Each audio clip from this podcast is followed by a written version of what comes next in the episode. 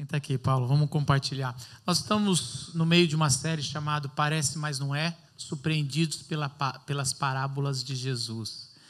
E tem sido uma alegria poder, porque assim, a gente vai fazer as parábolas e a gente tem um podcast que sai geralmente na segunda ou na terça após, só que a gente grava antes. Então a gente grava, senta os pastores e a gente se debruça em cima das parábolas e, e a gente descobre coisas muito legais que a gente não estava reparando, apesar de anos lidando com essas parábolas. E por que, que a gente escolheu elas? Exatamente por isso. Parábolas geralmente é mal interpretadas porque se pensa que é uma historinha para crianças entenderem. E Jesus gastou três anos do seu ministério nas parábolas. Isso quer dizer que elas são muito, muito importantes. E as parábolas, elas têm, é, elas são muito mais um enigma, um código, do que uma historinha fácil. E se nós não soubermos decifrar, a gente a gente pode correr riscos. E ela, ela é tipo uma arapuca. Eu sou de, de do, você sabe o que é arapuca, ou, ou, Paulo? Eu acho que tem a ver com o negócio de pegar passarinho, isso, é isso? Arapuca, é lá, lá onde você, criava, você pegava os passarinhos, a gente criava tipo uma caixa, colocava um pedacinho de pau, fazia um fio de um jeito que quando o passarinho entrasse para comer um, ela, ele era pego. Eu tenho um, um desconfi, uma desconfiança que as parábolas tem várias no Antigo Testamento, mas elas começam a ganhar esse corpo de enigma, de, de arapuca, na, quando o profeta Natan ele vai confrontar Davi pelo adultério e ele e ele pega e ele é, faz uma parábola para Davi. Ele fala assim: olha, tem um cara que tem várias ovelhas e esse cara com várias ovelhas ele olha uma ovelhinha só, um, seu vizinho tinha uma ovelha só, ele vai lá e pega essa única ovelha e, e mata o, o seu vizinho e aí ele fica com essa ovelha. O que, que a gente deve fazer? E Natan, o profeta, conta essa parábola. O rei Davi fala: tem que acabar com esse cara, esse cara precisa ser punido. E Natan fala: é, esse, esse dono de ovelha é você, você fez isso. E, e, na verdade as parábolas são isso, elas vão contando histórias, você vai, nós que gostamos de julgar, talvez você não, mas eu que adoro julgar alguém, a gente vai assim, nossa, mas que pecador, que miserável, ai, que, que acredita, e no final, Jesus, quando você vê, você já caiu na arapuca e é você, o, o grande, o, a parábola é sobre você. Então é por isso que a gente vai. Então, não se preocupe se no meio da parábola você cair numa arapuca, é, é exatamente isso que Jesus quis fazer com você. Então a gente vai te levar com isso. E é muito importante você entender o, o que, qual é o contexto onde aquela parábola foi foi feita, e a gente sempre vai fazer isso aqui, que vai te levar, você precisa entender o contexto para você ir junto com o ouvinte, assim, nessa armadilha do bem. Essa armadilha onde vai te levar a um arrependimento e que depois vai te transformar em imagem e semelhança de Jesus. Queria convidar vocês, e, eu, e essa vez eu quero que vocês fiquem com a Bíblia aberta, ou o aplicativo aberto, em Lucas 14, versículo 15 a 24. O evangelista Lucas, capítulo 14, versículo 15 a 24. Lucas é o evangelista que mais registra parábolas. Então, provavelmente várias vezes a gente vai parar aqui para acabando, mesmo tendo em outros lugares as parábolas de Lucas, elas têm um enredo que é mais atrativo para expor. Posso ler? Pode. Então, ó, a parábola do grande banquete, a partir do versículo 15. Ao ouvir isso, um homem que estava à mesa com Jesus exclamou: Feliz será aquele que participar do banquete no reino de Deus. Jesus respondeu com a seguinte parábola: Certo homem preparou um grande banquete e enviou muitos convites. Quando estava tudo pronto, mandou seu servo dizer aos convidados: Venham, o banquete está pronto. Mas todos eles deram desculpas. Um disse: Acabei de comprar um campo e preciso inspecioná-lo. Peço que me desculpe. Outro disse: Acabei de comprar cinco juntas de bois e quero experimentá-las. Sinto muito. Ainda outro disse: Acabei de me casar e não posso ir. O servo então voltou e informou a seu senhor o que tinham dito os, né, os primeiros convidados. Ele ficou furioso e ordenou: Vá depressa pelas ruas e becos da cidade e convide os pobres, os aleijados, os cegos e os mancos. Depois de cumprir essa ordem, o servo informou: Ainda há lugar para mais gente. Então o Senhor disse: Vá pelas estradas do campo e junto às cercas entre as videiras e insista que todos que encontrar é, insista com todos que encontrar para que venham, de modo que minha casa fique cheia, pois nenhum dos que antes foram convidados provará do meu banquete. Que Deus ilumine a sua palavra. Deixa eu explicar um pouco sobre o banquete. Porque a gente lê um banquete, a gente pensa que é alguém pedindo um, um iFood, ou um bom restaurante que a gente pode ir algum dia da semana. Mas naquela época não tinha restaurantes fora. Eu lembro, essa semana eu fui na pré, super chique, fui na pré-estreia de The Chosen, é, os dois primeiros episódios. E lá tinha gente chique pra caramba. Paulo, eu vi, você eu cabulou, vi. você foi convidado e não apareceu. É, eu não pude. Aí, é, um, uma das, uma das, das discussões, logo na primeira temporada, é que os estudiosos diziam que não tinham tabernas e não tinham restaurantes mas o, o autor deixou essa adaptação, essa, essa liberdade, para fazer aquela construção sobre como uma, é, é, Maria Madalena foi chamada por Jesus ali, e muito bacana. E é exatamente isso que você tem que entender. Quando a Bíblia fala sobre banquete, não é um, não, nunca tem restaurante. É, existe umas palavras que sempre acionam o mesmo episódio, que é sábado, o sábado judaico, banquete e é, mesa e também é, festa. São, são três palavras que querem dizer, são sinônimos, a mesma coisa. Então, geralmente, quando fala algum episódio que está. Jesus está sentado à mesa com alguém, é um sábado.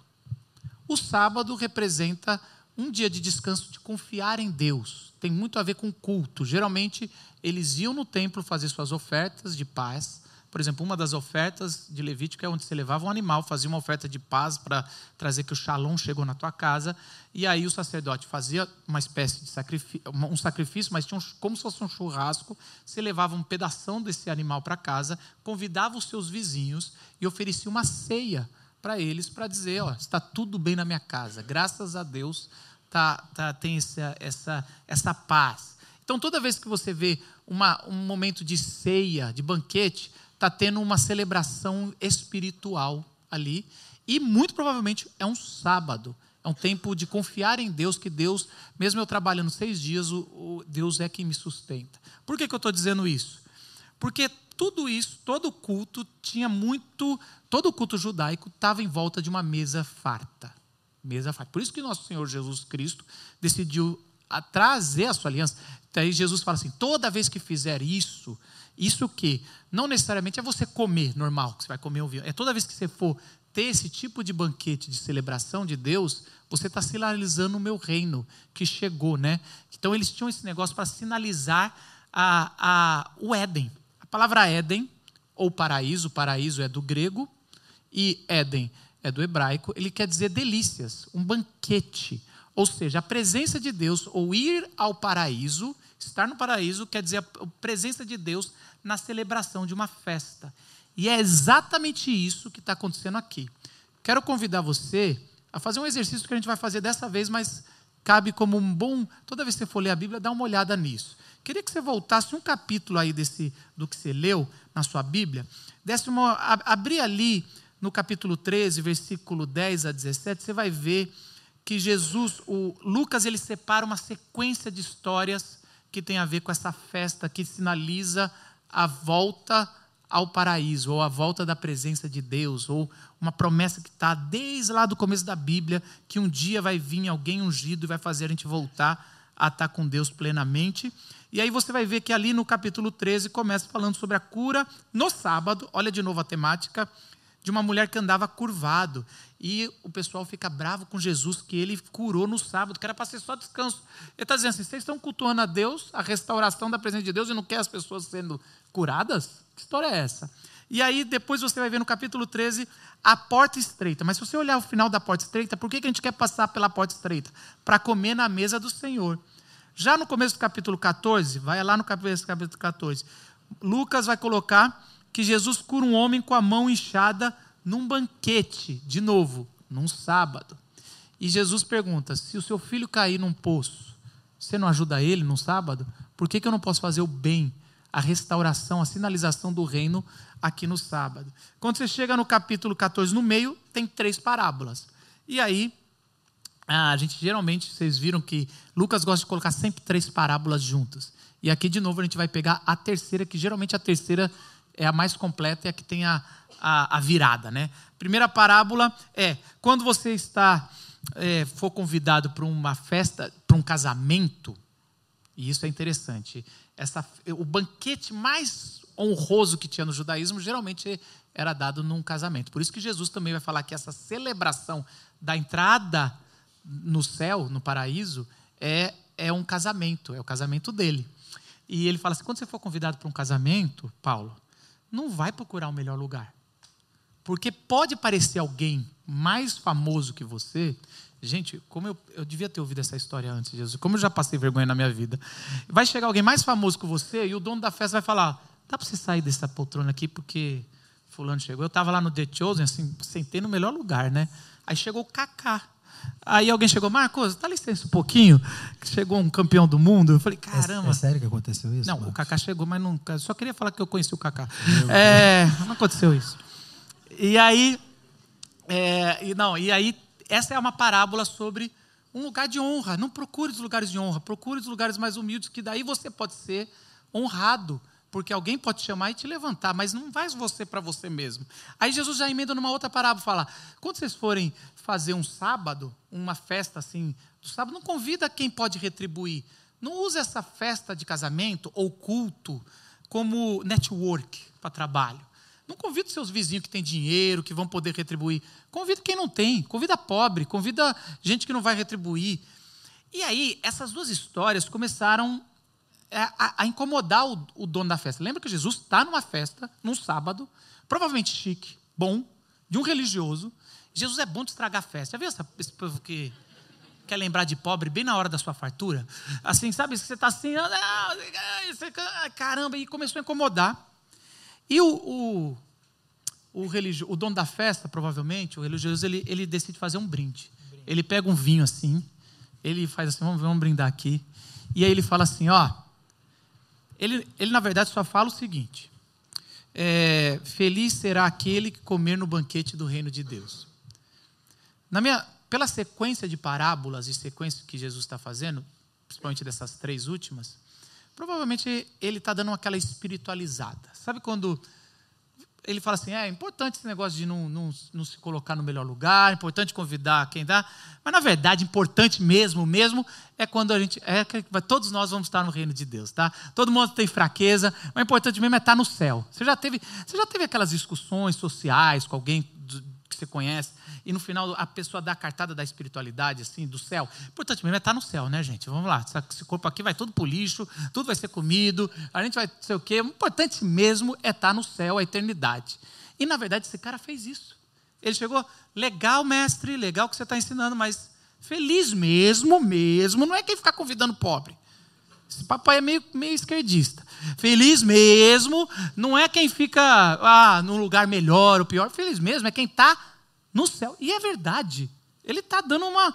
Ele está falando uma grande verdade. Feliz mesmo, não importa qual é o lugar. Contanto que eu esteja no céu, pode ser no último. Não é? E aí Jesus fala. Jesus respira fundo. Ok. Vou contar agora a terceira parábola. É muito bacana, gente. E aí agora a gente vai entrar na nossa parábola. Jesus ele ele vai ele conta que um senhor que tem uma casa gigantesca, que vai fazer um banquete muito grande. Ele está descrevendo o último banquete que todo judeu esperava. No final vai ter um último sábado, que vai ser um último banquete, que vai chamar o dia do Senhor, ou o ano do Senhor, e esse dia vai durar para sempre, é igual o dia 7 do, de Gênesis, não vai ter fim, não vai ter tarde e manhã. E aí esse dia vai, vai acontecer, e Jesus começa a descrever esse banquete. E aí nesse banquete o Senhor chama um servo, fala, meu servo principal, vem cá. Você vai fazer o seguinte: você vai e vai falar o seguinte: está tudo pronto. Vai nos convidados e fala que já está pronto. Venham, pois tudo já está pronto. Versículo 17. E aqui a gente precisa parar, porque Jesus está parecendo que ele está falando do grande banquete no futuro, mas não é. Geralmente a gente vai ler essas parábolas de banquete, a maioria das parábolas, a gente já cai numa interpretação automática da volta de Jesus. E talvez você faça isso, porque eu fiz isso por muitos anos. E a gente já quer cair lá, e existe um certo nível de interpretação lá. Mas não é isso. O, a, o grande virada nessa parábola, uma das grandes viradas, é que ela é do presente, ou seja, para nós é no passado. Esse grande banquete da, da chegada do reino já aconteceu. E é exatamente isso que Jesus já está já tá trazendo a história que qualquer um da época de Jesus que está naquele banquete, que está naquela festa de sábado, já se incomodou e fala: Ó, o Senhor falou, já está pronto. Já está acontecendo. Não fica fazendo brinde para o futuro, não, porque o brinde é do presente. É mais ou menos assim que Jesus está dizendo. Não adianta falar, ah, bacana isso que você está contando nessas parábolas sobre é, procurar ser humilde, né, para honrar o outro, ou procurar é, um reino mais justo, umas festas mais justas, aonde você pode ajudar quem não tem. Mas isso é, é, é coisa para o presente. Na verdade, o futuro é que importa. Quando a gente vai estar. Tá, e Jesus está falando: não, o futuro é o presente. Quem não vive isso aqui agora não vai viver no futuro. É para agora. Isso que eu estou contando já está acontecendo. A festa é esse sábado. E o sábado que vem quando você comemorar é aquele sábado. E é todos os dias. E isso é interessante porque, ao longo da história da igreja, esse pensamento de ter uma visão do reino desencarnado, ele foi enxertado pela visão grega de que a matéria é ruim, o corpo é, é nada, o que importa é o, o espiritual, e, e, aí o que importa não tem a ver com o físico, não tem a ver com o dia a dia. Então a gente fica procurando um cultos, momentos espirituais transcendentais que nos tiram da realidade, porque na verdade a gente não quer viver nesse mundo. Esse mundo é muito ruim. Na verdade, eu, eu vou para a igreja para tentar esquecer meus problemas. E a gente cria liturgias extremamente é, dopantes, que trazem assim um êxtase, que é porque, assim, na verdade, eu quero esquecer da, da minha dor. E a gente quer um céu que não tenha terra. E eu gosto da frase de um pregador que ele fala o seguinte: é que alma sem corpo é fantasma, e corpo sem alma é defunto. Então, às vezes, você está no, no, enterro e a pessoa bem intencionada fala: Isso aqui não é Fulano, não, porque só está o corpo dele. O Fulano está lá no céu, porque a alma dele está lá. Não, a Bíblia não fala disso. A Bíblia fala que você e eu somos corpo, alma e espírito. Somos um só. E quando se junta, somos nós. E a ressurreição vai acontecer de corpo e alma. E também, às vezes, a gente tinha. Lembra, Paulo?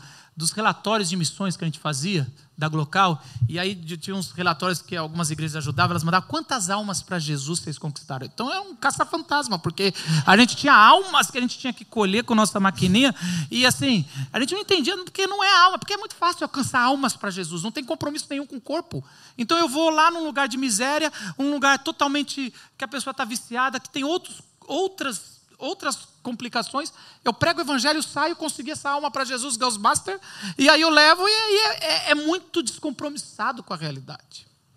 E esse é o lugar que eu quero parar para a gente refletir um pouco sobre, sobre na verdade, a gente está.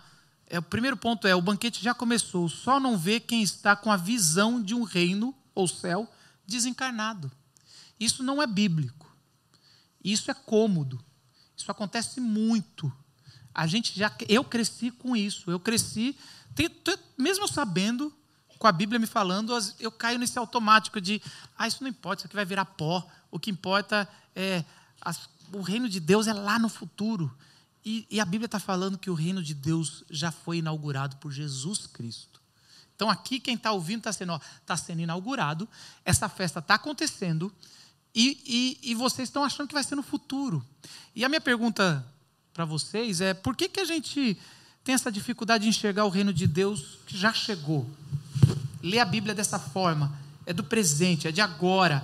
E um dos motivos é que a gente está vendo muita miséria, né? Mas É, por que, que muitas vezes preferimos nos iludir com o céu desencarnado, bem longe, e aí a gente vive essa, essa, esse isolamento da realidade, porque a gente quer, quer, na verdade, sonhar com ah, aqui presente eu não quero. Por que você acha, Luiz? Eu vou te deixar essa bucha assim, para você já. Facinho, né?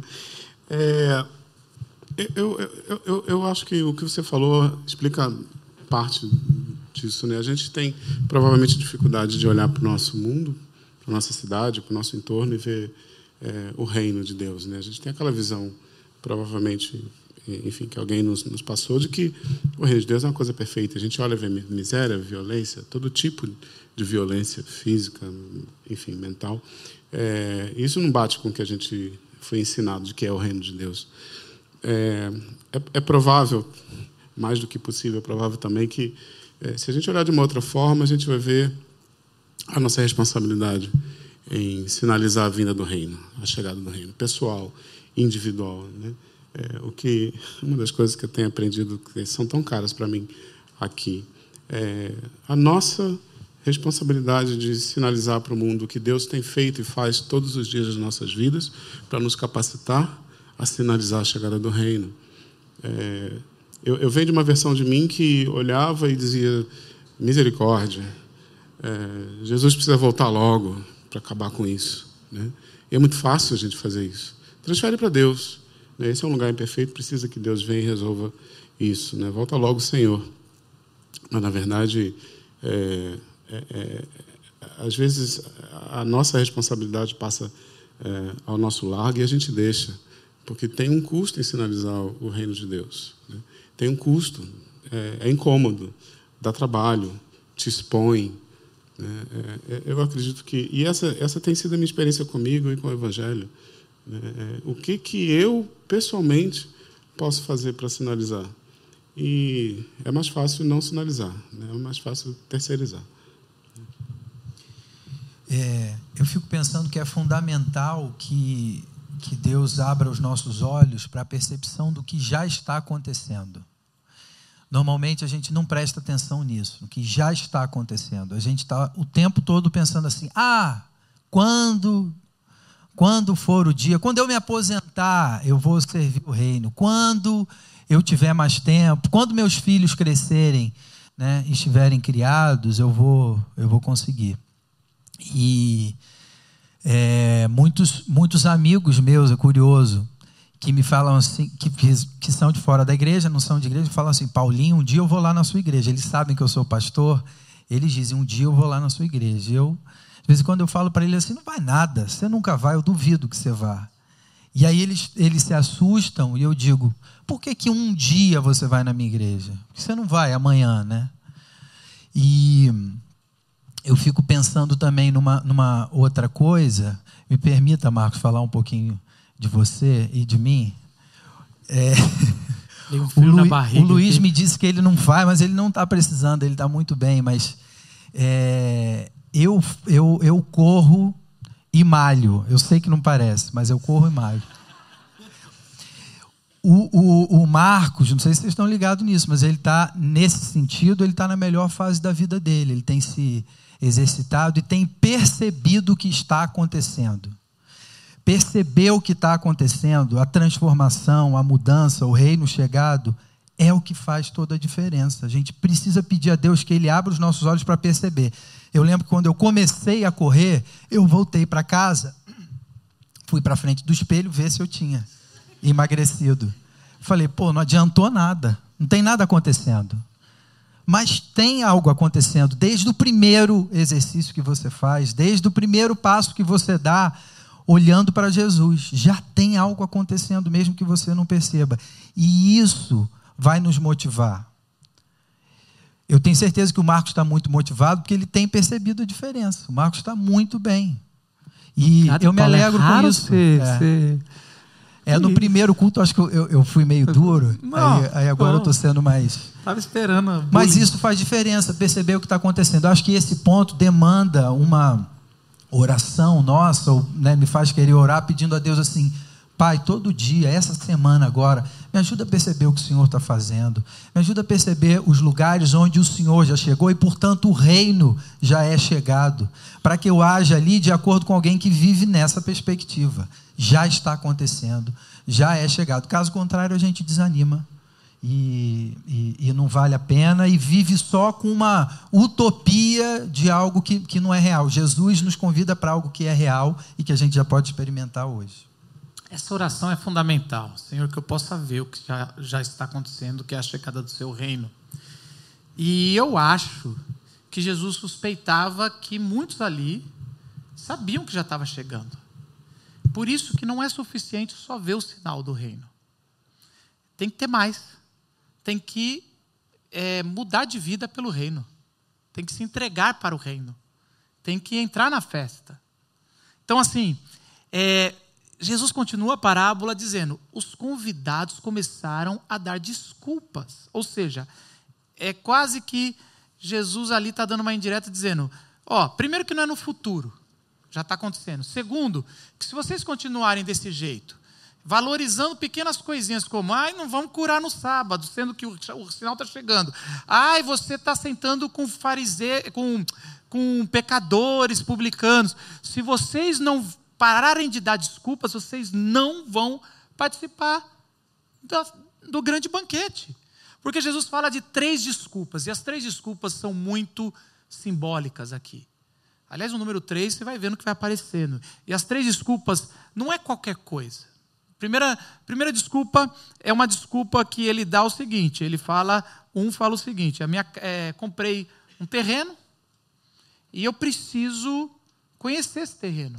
Eu preciso é, essa, eu preciso conhecer melhor o que eu fiz ali, conhecer, ah, talvez começar a cultivar, dar uma trabalhada. Então eu eu tô aí, tô, tenho que fazer isso. Não vai poder estar nesse banquete que era muito era muito desonroso recusar. Tem que ter uma boa desculpa. O segundo é, fala o seguinte: eu comprei cinco juntas de bois e tipo a máquina agrícola da época para o meu terreno e eu preciso começar a arar. Até porque a colheita já está aí e eu tenho até um bom motivo para, infelizmente, não estar, tá, porque eu estou dando atenção para todo esse investimento que eu fiz para fazer a colheita. A colheita veio bem, mas eu preciso fazer. E o terceiro falou: acabei de casar. E, e aí, cara, casar, você sabe, né? Eu estou aqui ainda, tenho que, tenho que. Minha mulher não deixa. Garantir, minha mulher não deixa. E tem que garantir que eu vou ter um herdeiro. E a gente, no começo, eu sempre pensei que essas desculpas eram esfarrapadas. Tá que desculpinha ruim, né? Porque é muito, mas não é não.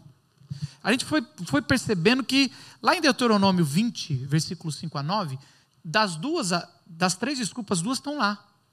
E eram desculpas que eram pequenas leis para é, organizar Israel e mostrar que, que assim, olha, se Israel entrar em guerra e alguém comprou um terreno, ele tem direito de não ir para a guerra para desfrutar do que acabou, ou para organizar sua terra, para organizar. A mesma coisa da, da, da, das juntas de boi. E também fala: se a pessoa casou há menos de um ano, ele tem direito de não ir para a guerra para desfrutar do seu casamento e garantir, ou seja, um ano era criar um herdeiro e, se possível, ver nascer. Então, assim, ele tem que estar no seu casamento. Essas são desculpas que, se por acaso é, essas são desculpas que têm fundamento na lei. E olha que interessante, eu, eu acredito que é quase como assim: são desculpas que você tem um documento da lei para quando você chegar atrasado no banquete, ou se um dia você quiser se arrepender, é igual você faltou no trabalho e no outro dia você leva o atestado médico. Fala assim: eu faltei, deveria ter vindo, mas aqui, ó, a lei fala que eu ainda mereço meu dia de trabalho, está aqui.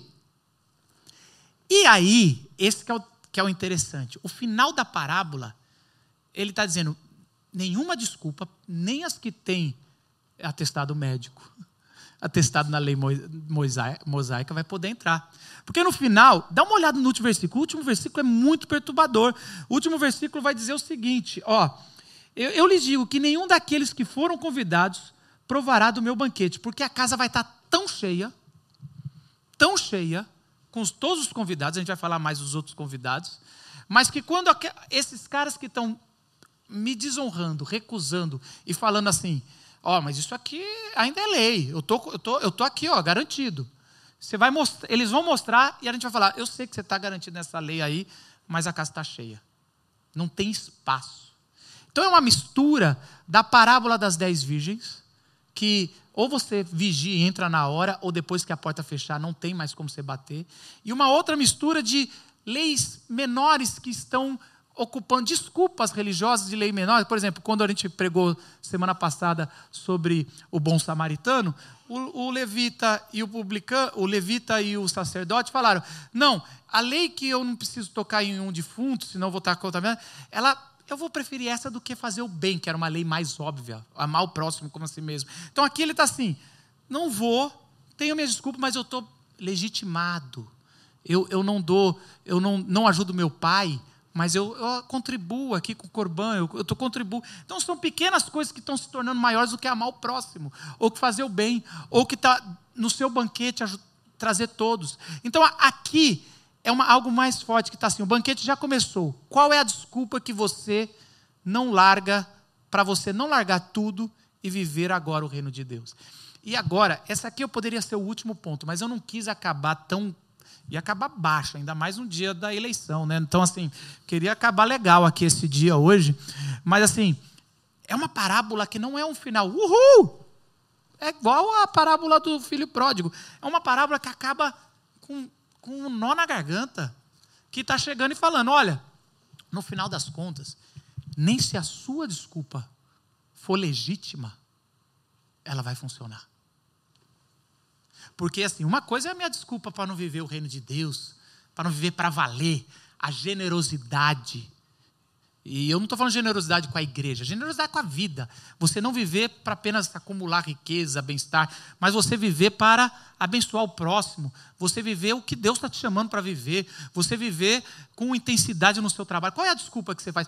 Mas a gente tem desculpas legítimas. Eu não estou dizendo que eu não tenho desculpa legítima ou você não tem. Às vezes, várias vezes a gente fala, ah, filho, eu até ia seguir o reino de Deus, mas o Senhor me deu esse tipo de filho aqui, ó. Esse meu filho aqui dá tanto trabalho que você sabe que tá, tá, tô estou limpo de fazer. Ou, Senhor, eu até seria, mas assim, minha, minha, meu custo de vida está tão caro que eu não, eu primeiro tenho que fazer tudo isso, garantir o pé de meio, viver tudo. Lá por 50 anos, eu, 60, aí eu vou viver o reino de Deus. E a gente vai vivendo uma vida colocando coisas na frente e tendo boas desculpas. Não estou dizendo qual é a sua desculpa para não viver o reino de Deus agora. Porque se o reino de Deus já chegou e Jesus já inaugurou, o que, que você está fazendo? O que, que eu estou fazendo? O que, por que, que a gente dá desculpa e nem às vezes nem é esfarrapada, são desculpas verdadeiras, mas a gente vai sempre, amanhã eu vou fazer, amanhã eu vou fazer.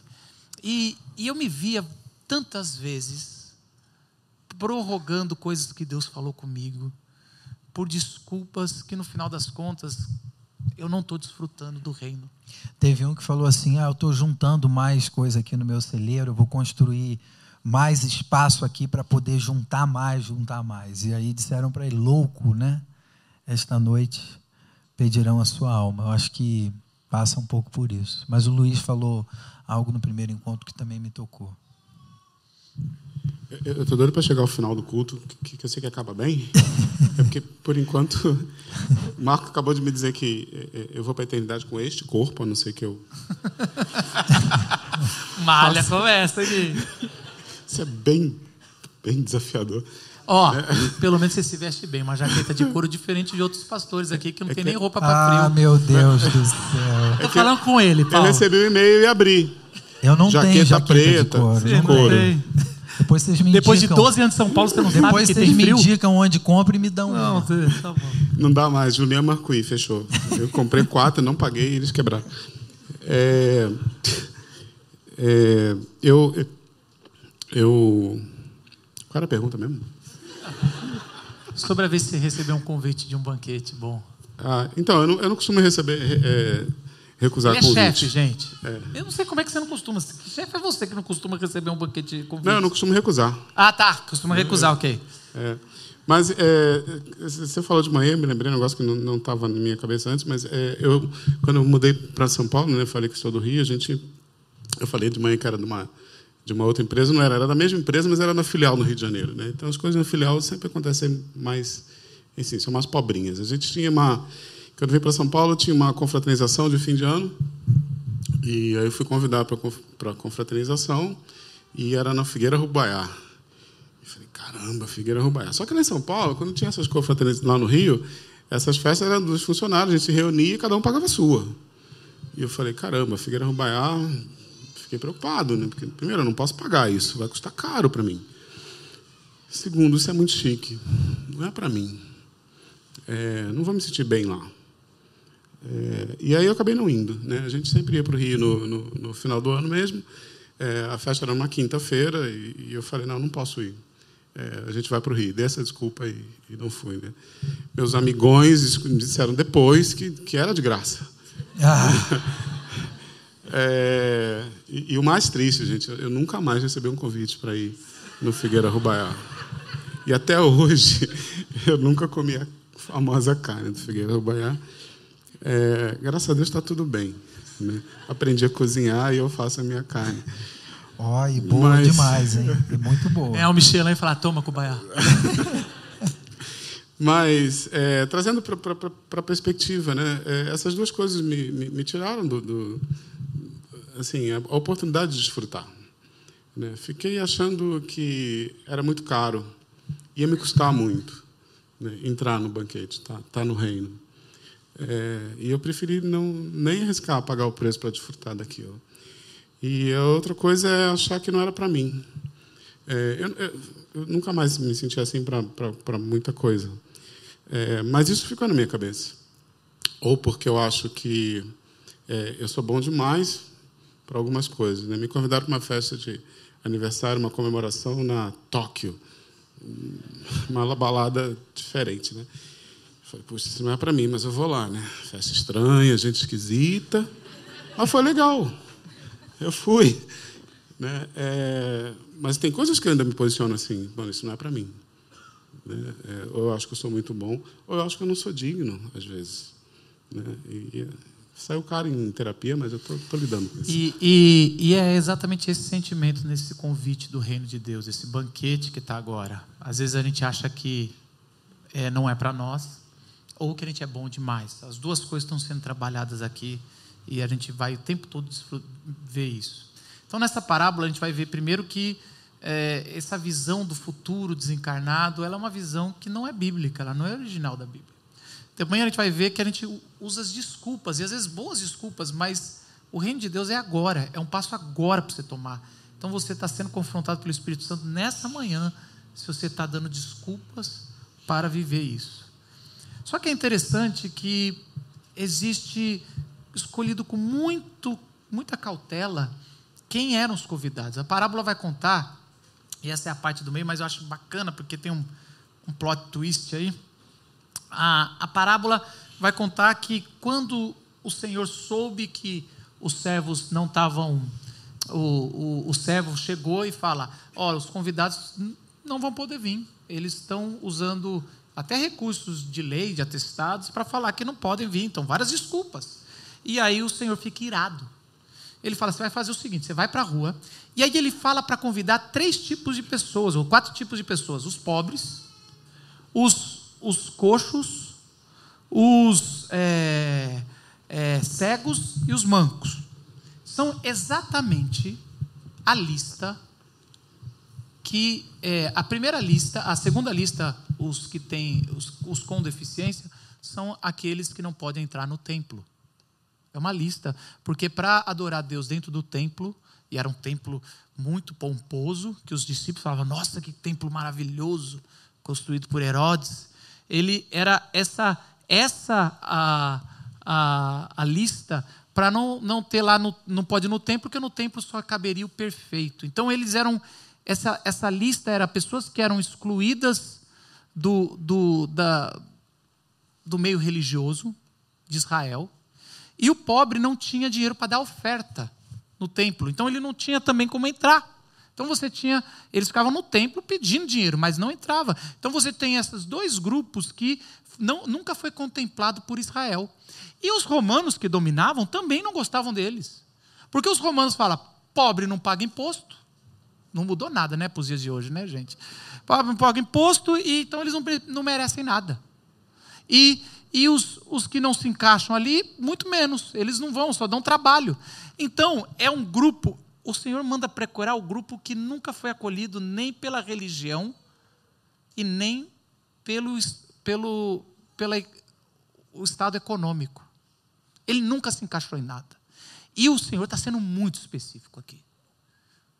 É para os desprezados, é para aqueles que nunca enxergaram o reino, nunca viram o ano aceitável do Senhor.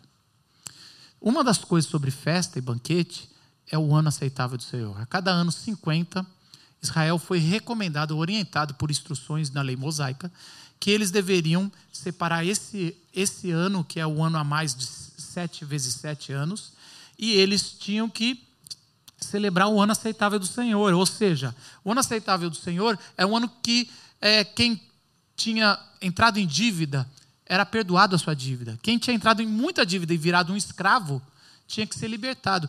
E você que não tinha mais nenhuma posse de terra, porque teve que vender tudo, você recebia uma terra de novo da sua família, dos seus antepassados. Não sabe na história se Israel cumpriu uma vez sequer o ano aceitável do Senhor. Mas sabe que quando Jesus entra na sinagoga, pela primeira vez, ele lê Isaías, ele está falando sobre o Espírito do Senhor que veio sobre ele, e ele vai proclamar exatamente o ano aceitável do Senhor, que é exatamente o, o dia 7 da criação, que não tem tarde de manhã, não tem fim. É o ano que vai começar e vai ser eterno. Ou seja, o banquete está se tornando aqui, quando ele chama isso como o banquete aceitável do Senhor é um banquete de restauração. E eu sempre digo isso. Se, se você tivesse lá no Antigo Testamento, chegasse o ano 50 e eles fossem aplicar isso, mas você tivesse muita dívida, ou você é um escravo, ou você não tem mais terra, você ia ficar feliz ou triste? Agora, se você acumulou tudo que você tem, você tem várias terras, você tem muitos escravos, você tem muito dinheiro, você ia ficar feliz ou triste no ano do Senhor? E Jesus está contando é, essa parábola e ele fala que o servo volta e fala: chamei todo mundo, está todo mundo aí, ainda tem espaço.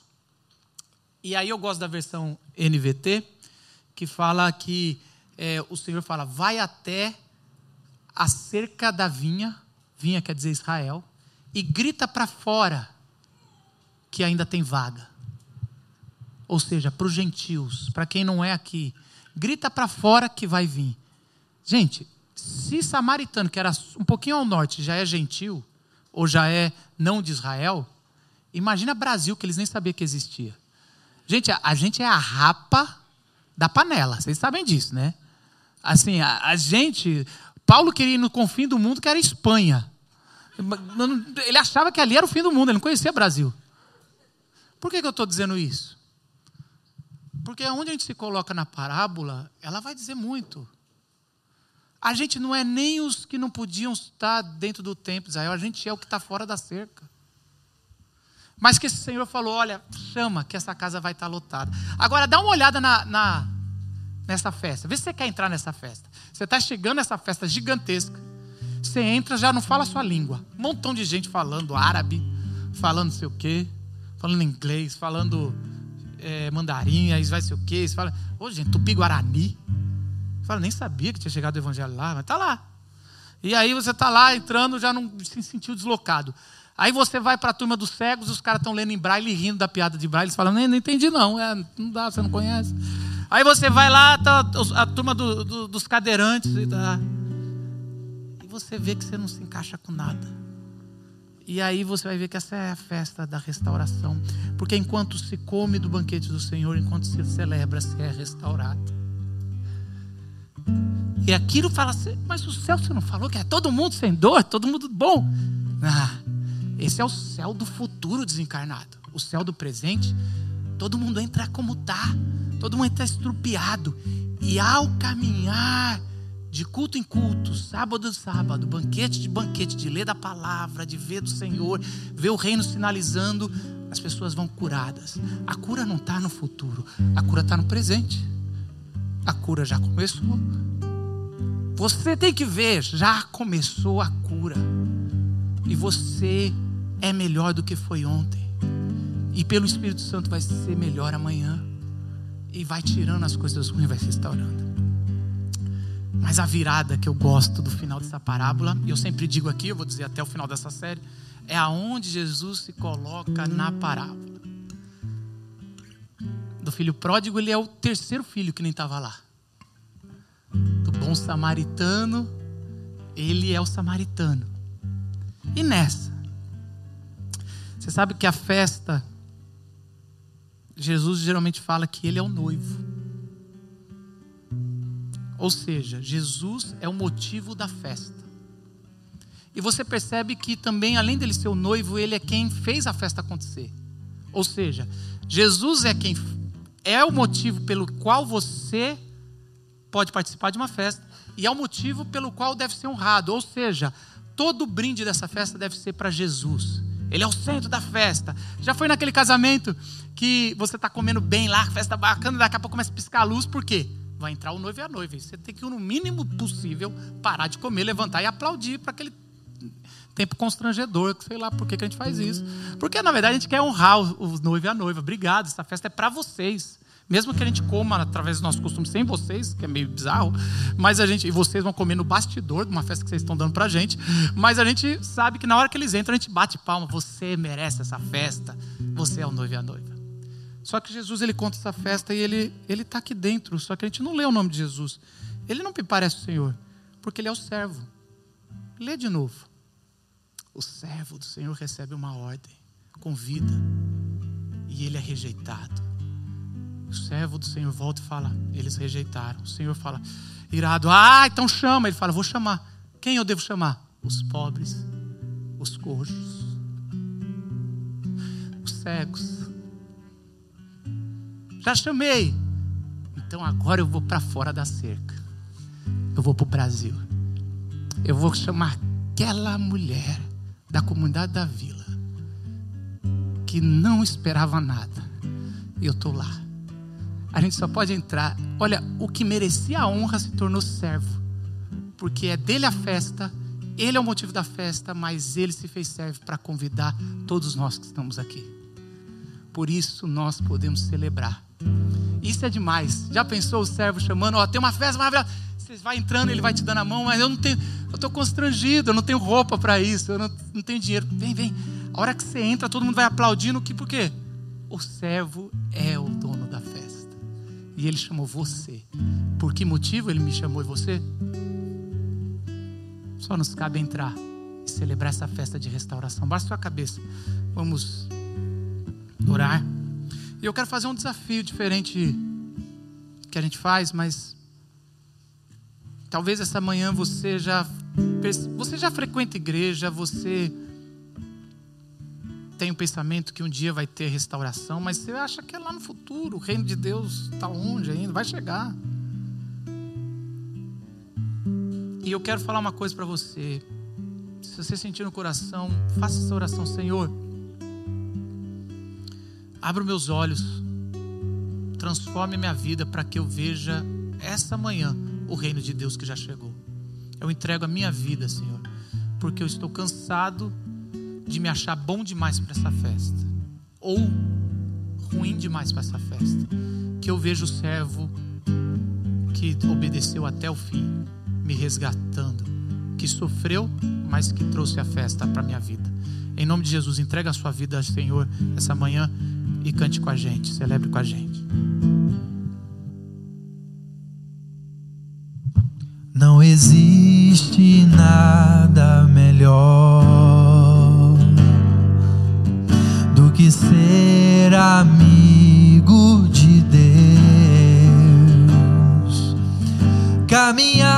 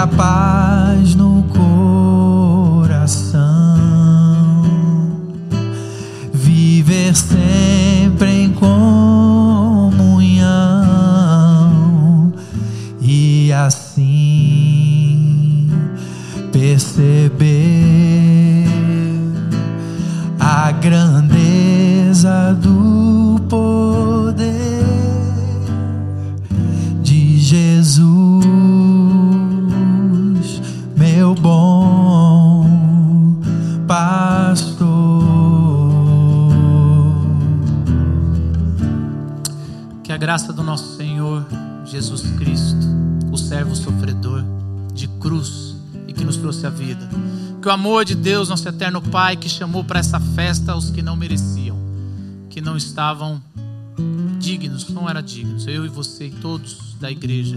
E que o Espírito Santo, aquele que vai transformando, que vai regenerando ao longo da festa e do banquete, esteja sobre a igreja hoje